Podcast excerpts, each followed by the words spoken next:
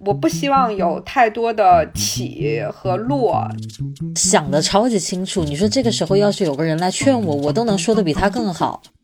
对现在的一切带着即将失去的惶恐。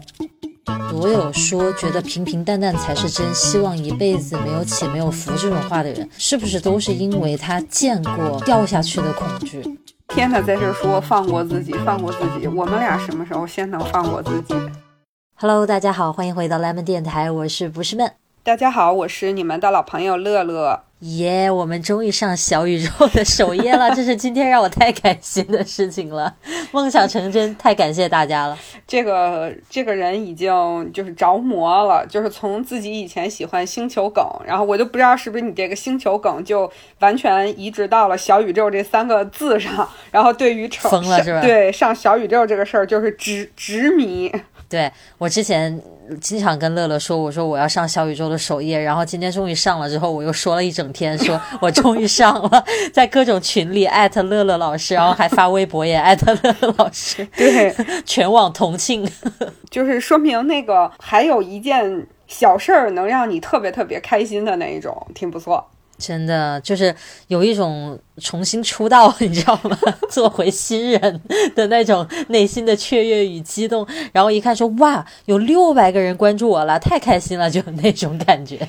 我们听众听到现在得说，你们早说呀，你们就这点追求？我们追求并不高。我最近你知道吗？我又前两天吧，我又重新看了一遍一个非常经典的视频，就是。带大家参观乐老师的文具房间，不是，我是想说，你这是在不断的要给自己洗脑，还是怎么个意思？就是为什么这期视频会这么经常拿出来看？你为什么能一秒看透？我看完这个视频之后，他就给我联想说，让我去看另一个视频，就是在你家开箱包裹的那个，就我俩一起录那两期，我都看了一遍，嗯，超好看的两期视频，自己录的，自己觉得超好看。上一期。期是说，哎，大家快来那个小宇宙跟我们互动。然后这期又开始卖自己种的瓜，是这期开始卖我们两个之前的视频，真的也是绝了。你知道我为什么要去看吗？就是我之前好不容易把我的文具房间给整理了，就是地上不会到处都是纸箱子什么的，但是现在它又已经完全还原了。我就是人坐在里面吧，你就是要出去，你必须踮起脚尖来，然后那个腿必须抡到特别高才能往前迈出一步，就那种地步。然后呢，我的房间外面的走廊全部堆满了纸箱，就是我说我要留着这些纸箱，我要给别人寄东西，所以我就一直留着没有扔，然后我也不寄，所以就整个我生活在一个垃圾站里面，我就靠回忆你家的那个 美妙的场景去洗脑我自己，我真的没救。了，我跟你讲，所以你的房间又到了抠地都嫌弃的时刻，是吗？狗都不愿意进。So，你为什么还没有收拾？我觉得这是一个就是千古难题，我自己也想不通。说起来吧，我跟我跟任何人说，我就说我房间特别乱，人家说那你收拾一下呀。对呀，我也在这样想，就是收拾一下有多难呢？但是就是。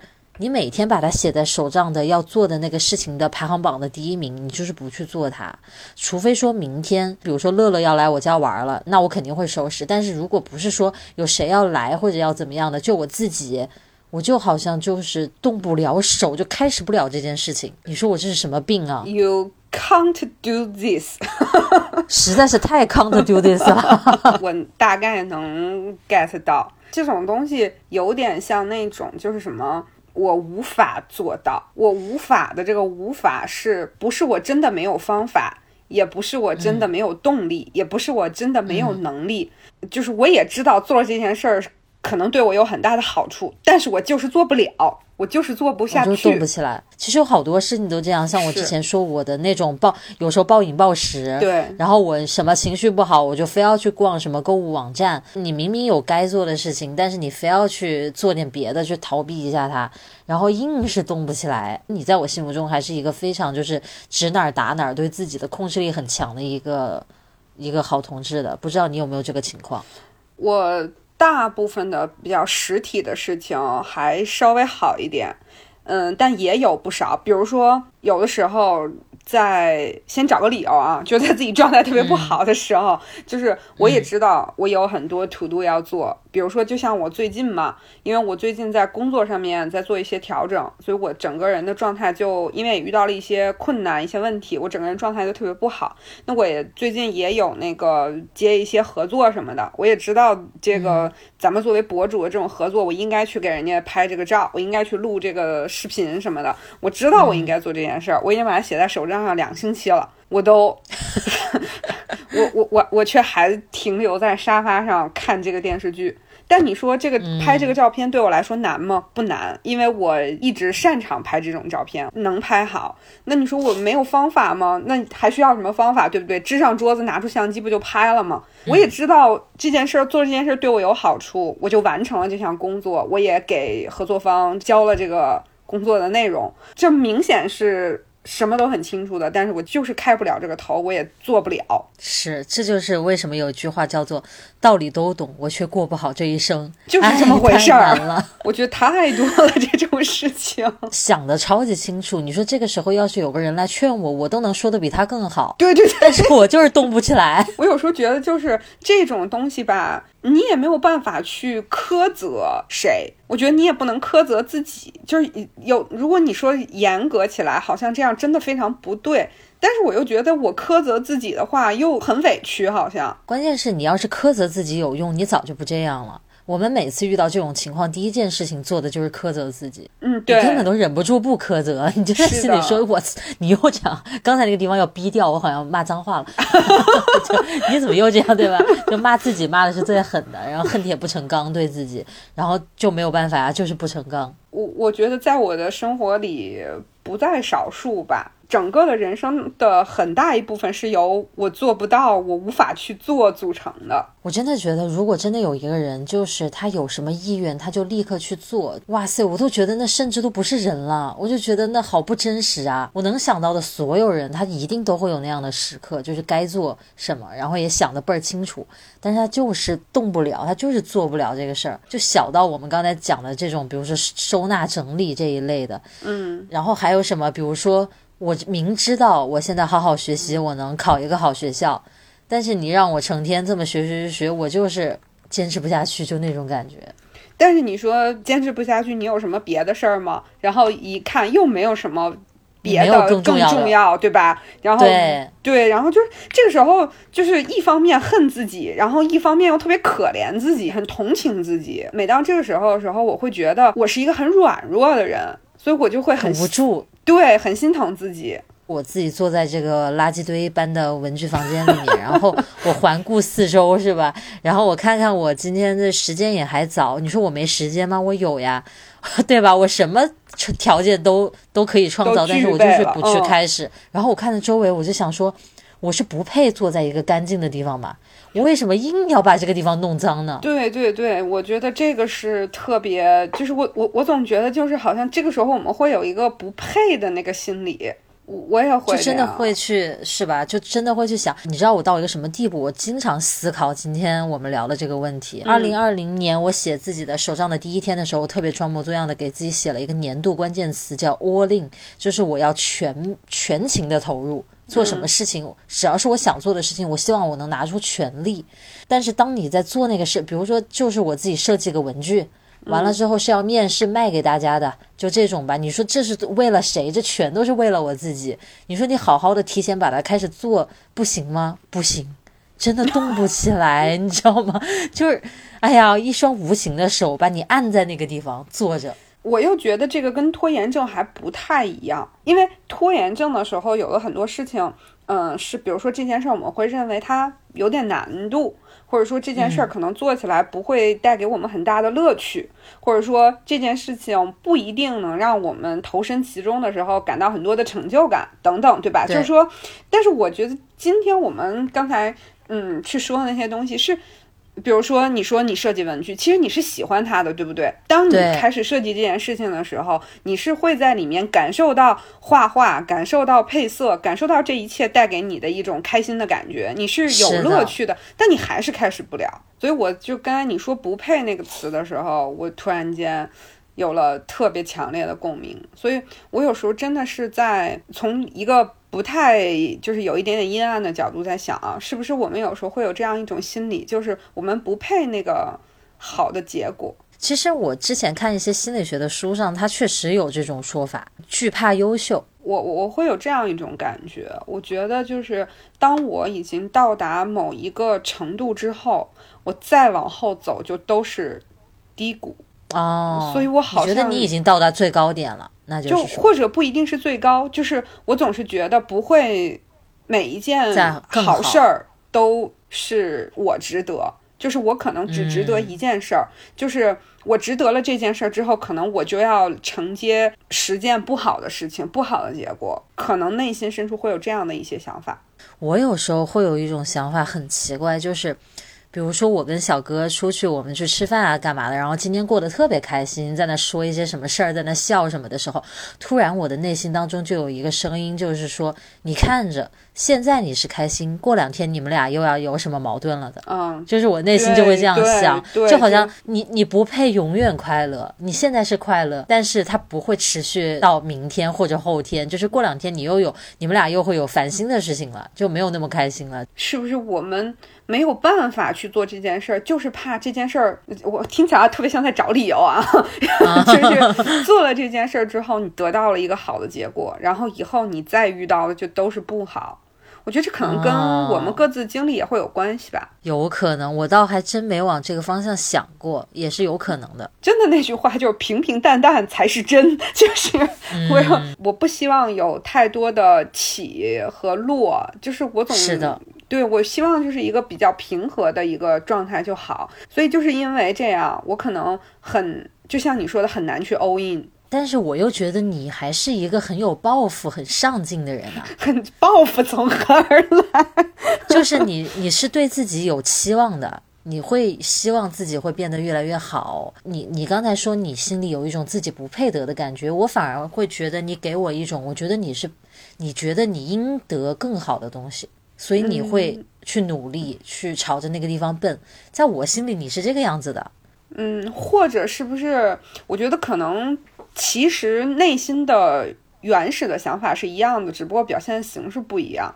就是我可能正是因为特别特别害怕会不行，就是觉得自己可能不太配我现在的这个。生活或者不不配我现在的就是已经有的这一切，所以呢，我还要更去努力，以让我现在的这个不会作为终结。就是我内心总是对现在的一切带着即将失去的惶恐，就是我这个心理特别强。我刚才在想，你说那种所有说觉得平平淡淡才是真，希望一辈子没有起没有伏这种话的人，是不是都是因为他见过掉下去的恐惧？因为如果一个人没有太多的低谷，但是却偶尔有一些进步的话，他当然希望越来越好啊。是，因为他没有尝到过掉下去的可怕。是，而那些希望我宁可不要往上走，我就平平淡淡就好的人，是因为他太觉得掉下去是很恐怖的一件事情了，是不是？对，我觉得应该是这样。就你刚才不是说到那个，你跟小哥很开心的时候，你就会想到说，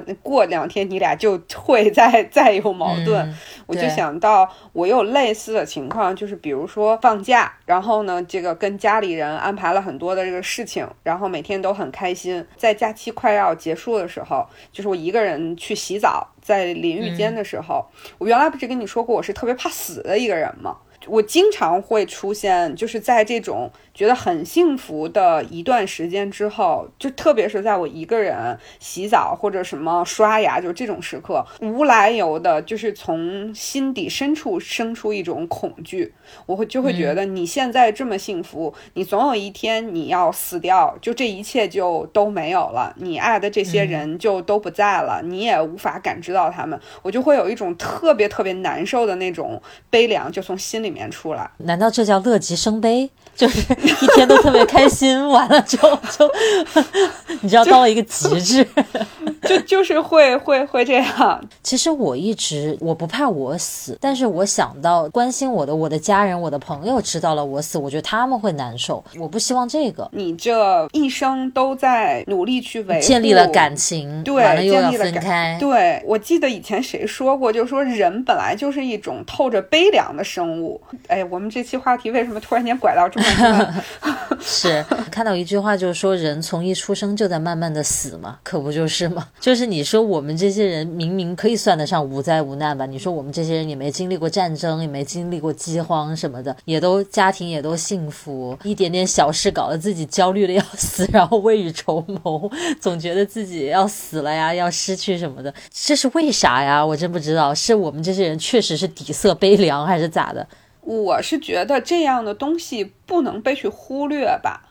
就是为什么现在会有很多人会抑郁、会焦虑，甚至有些朋友，就是以前咱们电台也有一些给咱们留言的听众，说他们也有就是这方面在药物治疗啊什么的这些，就为什么会有这样？我觉得可能就是因为这部分情绪被忽略了吧。是情绪确实是对，不管是身体的健康还是心理的健康，确实是蛮重要，但是又容易被忽略的。但是你觉不觉得，就是有一种说法，就是说我们这种想法就是闲的。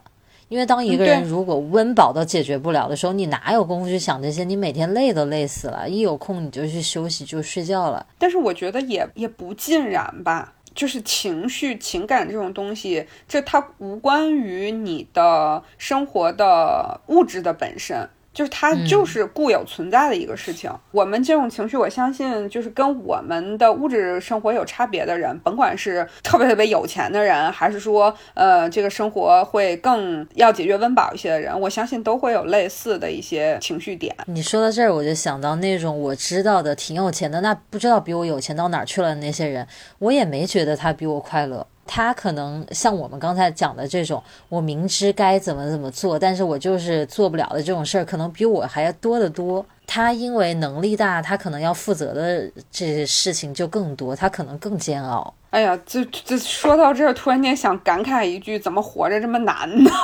这么多人修仙，那您现在不是很多那种那种禅修禅修营，而且很多去的人都是就是物质经济条件是不错的那种人。就是我觉得可能是一直觉得要赚到足够多的钱才能过得更好，然后当他们赚到那么多钱了之后，发现没有。可是我现在仍然保有着这种，就是应该在经济上多做一些努力。多挣一些钱，过更好一点的生活，我仍然认为这件事很对呀。嗯，这件事是没有什么问题啊。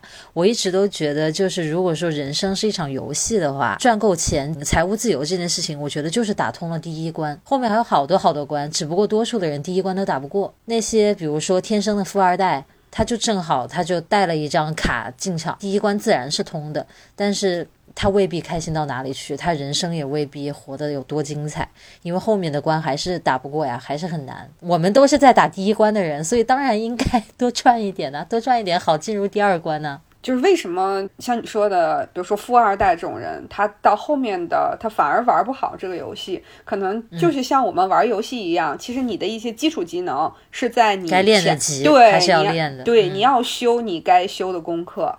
就他可能没有修前面这一些，但有时候我又在想，就如果我们花了很多很多的时间和精力都在打这个第一关上，那我什么时候才能打第二关？我我其实，在想，就是有的时候大家说当马云难，有的时候你说就是做一个沉沦的人难。其实我觉得有时候你就做一个普通人也是特别特别难的一件事情，就是过好你可以过的生活，其实都不容易的一件事情。你记不记得我们之前聊过，就是各自自自己和身边朋友的一些这些年的一些经历？当时你还说，就是有一个朋友，就是说大家未来应该都还不错，但是没有想到这个人就把自己过成了这样，然后其他人都过着就看起来还是挺努力的生活，但这人怎么就把自己过成了这样？但是当时你说的这个这样的这个标准，因为我们就不好说这个具体的事情嘛，就是。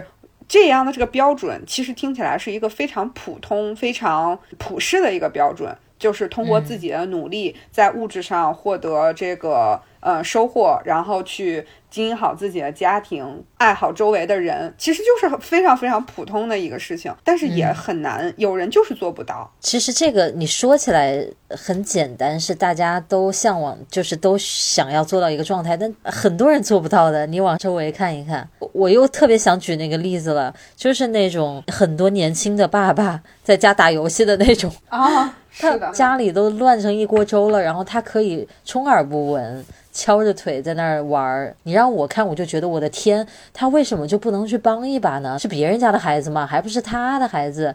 但是作为他，他可能 I can't do this。对他，他就是 I can't do this。虽然你从我的角度看，我就是特别烦这样的人，但是也许他有他的挣扎，他。有他经历的那些事情吗？其实我觉得这个话题不是想给谁洗白，也不是想洗白我们自己的不努力，或者说也不是想洗白自己没有做到。而是我觉得这是一种，就是特别想跟大家探讨的一种状态，希望大家能够告诉我，我不是一个人。经常性的我会有这样的一种，就是明明知道应该好好去做，但是我就是做不到。这时候我就觉得自己特别懦弱，会非常的看不起自己。跟我们电台的朋友是不是找到一些共鸣？我觉得我应该不是一个人。我觉得每个人可能都会有。你说到这个，我刚才又想到那种以前读高中的时候的那种心情，就是咱们中国的学生读高中，真的就除了上学，还有啥事儿可以做？就是所有的社会的目光集中在你身上，就是让你考一个高分，上一个好大学，是不是就是干这件事儿了？那当时你背着那么多人的期待的目光，你也成天有那么多的时间，你不就拿来学习吗？但是那个时候，你说我现在回头去想，我到底是努力了还是没努力？其实内心一直是一个问号。从实际的这个绩效来看，我当时肯定是不够努力的，我还能更努力。嗯，我肯定没有珍惜每一分每一秒，我肯定还可以背更多的东西，学更多的东西。但是你让我再过回那样的日子，我能更努力吗？我还真的说不上我能不能，因为在那个时候，你说。十七八岁的人心是多放飞的呀！你把他关在那样一个小的教室里面，成天学那些东西，也许我当时的我就已经做到我的最好了。所以，虽然当时的我在内心百般的苛责自己，说我自己不够努力，为什么不能像别人那样子？但是，也许我真的已经尽力了，就是我只能做到那个地步了。就你讲这个事情的时候啊，我就想到了，也是我读书时候的一件事儿，就是我也是属于那种现在都不用现在回想，当时看就觉得其实根本就没有最努力嘛。但是你知道我会有一种什么情况吗？包括到现在都会有，就是我当时没有太努力，然后呢，我我之之后不是就会苛责自己吗？我就要付出一些更多的代价去稍稍弥补一下。你明白我的意思吗？嗯嗯。比如说那个时候读高中的时候，作业然后考试压力都挺大的嘛。我觉得特别是咱们八零代的这波人，就可能比现在的感觉啊，可能比现在九零那个时候要学习，可能压力会更更多一些。那个时候不是看杂志嘛，然后还有看很多的小说什么的，会在写作业的时候把作业摆在桌子上。我妈从后面进来的时候就看见我在很很乖的写作业。嗯。其实呢，就是我那个写字台。下面不是有一个空的地方吗？然后底下会放一些那个东西什么的，我就会在下面那个架子上偷偷藏一本小说，你知道吧？就会在写作业的间隙偷偷的把小说拿出来看一会儿。但我看了这一会儿之后，那我必然就延迟了，对不对？然后我就要在晚上更晚的时间去多熬一会儿的时间去把这个给补回来。然后曾经有过，就因为真的没有太抓紧，然后去熬这个的时候就趴桌子上睡着了。然后呢，那个我妈还看到了。我妈还非常的那个，就是心疼什么的，但是我当时就想，这不就是我自己作的吗？你知道吧？是，就是包括到现在，我也会有，比如说，呃，咱们那个做视频，你就我就想好周三应该把它发出来，然后明明周一周二都有时间剪辑，然后就干去干别的了，去放飞了，然后没减，然后周周三熬了个凌晨，熬到周四凌晨 再给补回来，所以那时候就觉得真是活该，做人真。是难呐，这个真的是一种不好的心态。可是当时我没有办法做，怎么办？尤其像我们前面提到那种情绪这种东西，你真的控制不了它。你说我现在心情就是荡了，乐乐跟我说：“哎，你开心一点吧。”咋开心啊？我不知道咋开心。前两天，那个我好朋友就跟跟我说他感情上面的一个问题嘛，嗯，他就是跟对方就是呃在一起呢，确实会有一些现实当中的很多很很多很多的问题。然后呢，这个我的朋友的态度是没关系，我们两个人一起解决这些问题。但是对方的态度呢，就认为我很爱你，我也知道这些问题会有一定的方法解决。呃，我也知道，如果我能去解决它，我能好好的跟你在一起，我会收获很多的快乐。但是我没有办法，我没有办法和你在一起去想着去解决这些问题。我想到要去解决这些问题，我就知道一定解决不了，我不能做这个。那所以这个人他就是要分手？对，就他他又说他又不想说，呃，用这样的一种状态拖住我朋友，就是他，因为他知道自己这样做不好。他知道自己这样做不对，你看，这就是人间清醒嘛。大家都是人间清醒，他也知道自己这样做不对，自己这样做不好。其实就是他很爱我朋友这件事情，我们周围的人就是通过我们朋友我朋友的讲述，包括就是有一些认识他们两个人的一些别的朋友，都能够从很多的角度来认为对方也很爱我朋友。就是很多事情都可以看到，但对方就是觉得我做不了，我也不能拖累你，拖累你对你也没有好处。嗯，他就是人间清醒，但他就是 can't do this。哇塞，这种是不是就是无力感特别强？如果我是那个女方的话，我就会觉得你还是不够爱我。那有什么是就一起面对一起解决吗？为什么要问题没来你就硬说解决不了呢？对对，我们其实作为我作为他的朋友，我也认同我朋友说，我觉得可能还是感情没到。但是其实他自己也在怀疑，他自己也在说说。但其实很多很多的事情又又能看出他是珍惜我的，他是爱我的。其实有很多人，他谈恋爱的时候两个人是好好的呀，后来结婚了之后，可能有孩子了，或者说家庭双方的父母介入进来之后，就产生很多矛盾。其实他俩单独相处的时候是没问题的。但是把两个家庭扯进来之后，就相处不下去了，就得你离婚或者分手怎么样的？这种也挺可惜。就两个人明明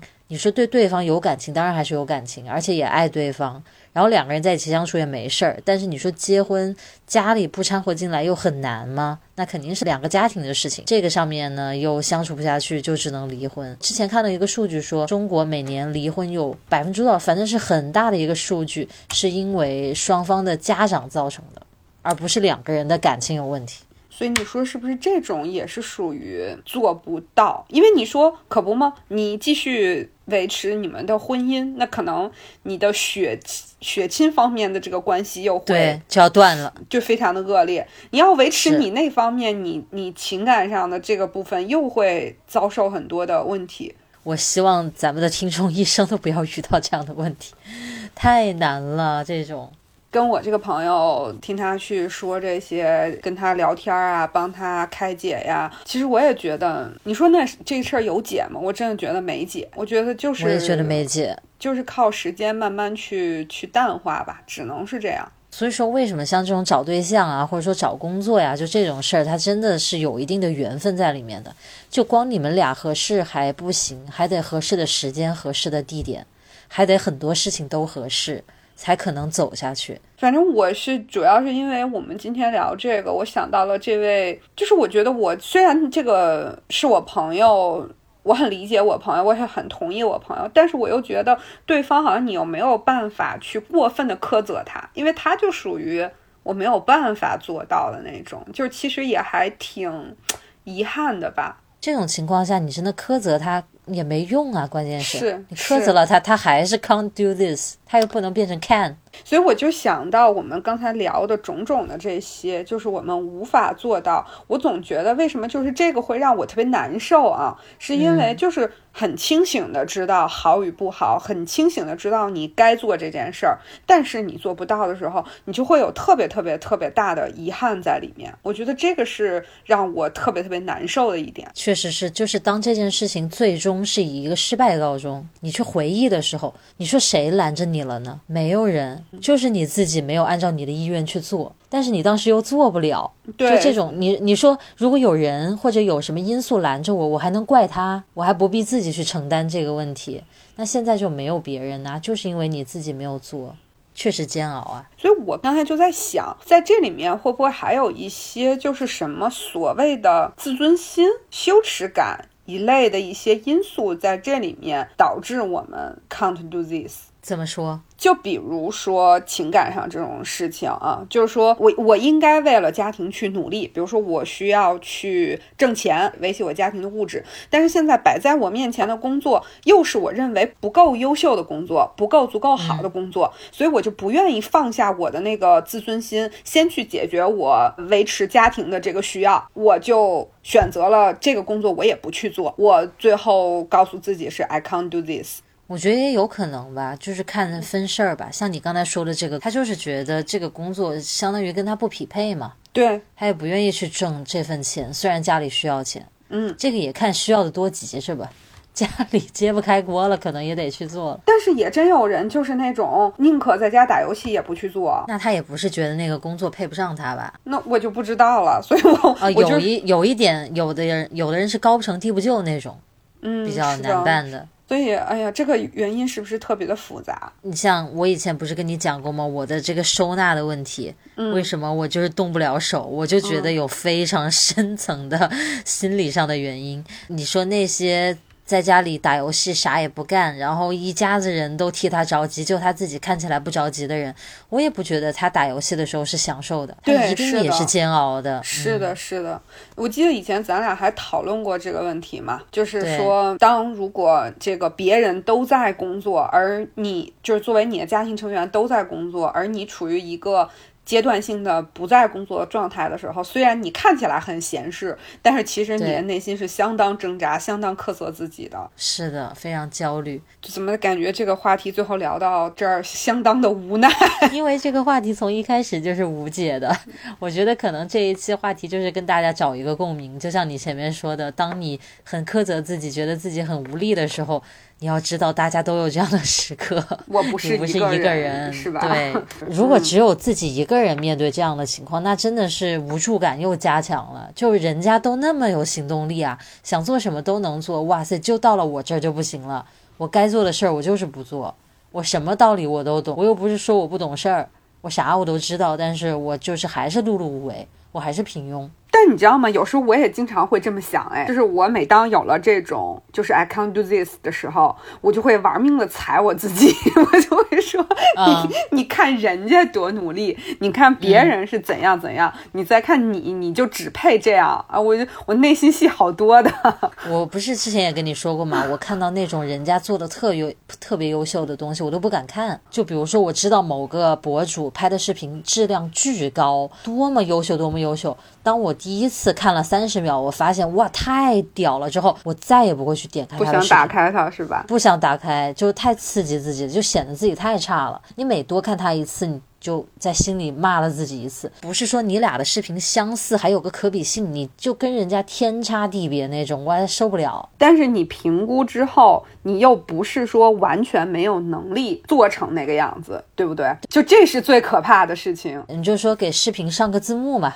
你说是你是没有这个能力，还是没有这个时间都有，但是那以前就是不愿意上，就是觉得很麻烦，觉得又不是谁听不懂我说话，为什么要上字幕呢？是整个在乐队的夏天里，我就发现人间通透大张伟，可能人真的活成他那样，就确实通透了。就是他已经把自己和这周围都想得明明白白了。可能就属于很清楚的知道自己的一些事情，也很清楚的知道这周围的这些事情，可能就会少了很多的纠结的过程。但是他还是不快乐呀。他虽然想明白了，但是他明显是一个郁郁寡欢的人。我反正在我是是看来，，他是他是的。嗯对，你觉得是快乐重要还是想通重要？什么叫想通啊？就是比如说像大张伟那样，就是看透、想透，你觉得是好的，还是收获了快乐是好的？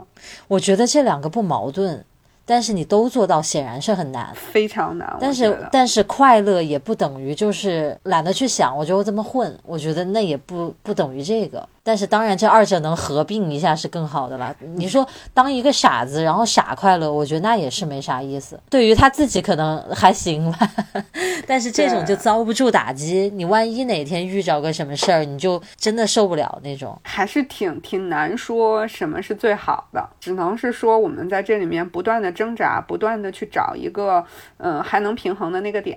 就我们普通人真的就是这个。再就是一句我们这个 lemon 电台的老话，叫做放过自己，不要总是抓着自己不放。我们天天的在这说放过自己，放过自己。我们俩什么时候先能放过自己？大家都知道这是一句客套话。哎呀，不就说一下嘛，真的是了，当什么真啊？过分了。这这就是这就是点题了呀，就道理想得通啊，应该放过自己，放得过吗？放不过。怎么样？聊到这个现在这个部分，然后发现今天就是聊了半天，聊了个寂寞，聊了个寂寞。本来一开场特别开心的说耶，我们上小宇宙的首页了，然后后面全部在讲说什么死了呀，什么做不到呀，尽是这些事儿。人家以前都说感谢柠檬电台陪我度过什么什么的时光，太温暖了。然后这期节目听完，对，然后这期也说治愈，但不是那个治愈的治愈，是那个治忧郁的那个治愈。对，没事儿，发音是一样的，也能算过混过去了。我们争取下期聊一个开心一点的吧，那就。对，但是这是生活的，就是这很真实啊。谁没有点这样的时候？而且我我想说，真的开心的事情没有那么占据生活的主体。就很多时候，你确实还是面对的是那种有些挑战的，或者有一些为难的一些事情的。这没有办法，必须拿出来聊一下。生活就是这样，反正我们不管是苛责自己，还是。善待自己，就在这种拧巴里面，反正就这么一天一天的过。我觉得就是在这种拧巴和这种，正是因为它很难，所以我们在这里面不断的去做一点儿可以让生活变得闪光的一点儿小事儿，就还挺好的。小确幸嘛，珍惜生活里面的一点点小小的满足就不错了。太苦了，我们这些人。以前咱们不是经常说咱们父辈的情感上面可能会粗糙一些吗？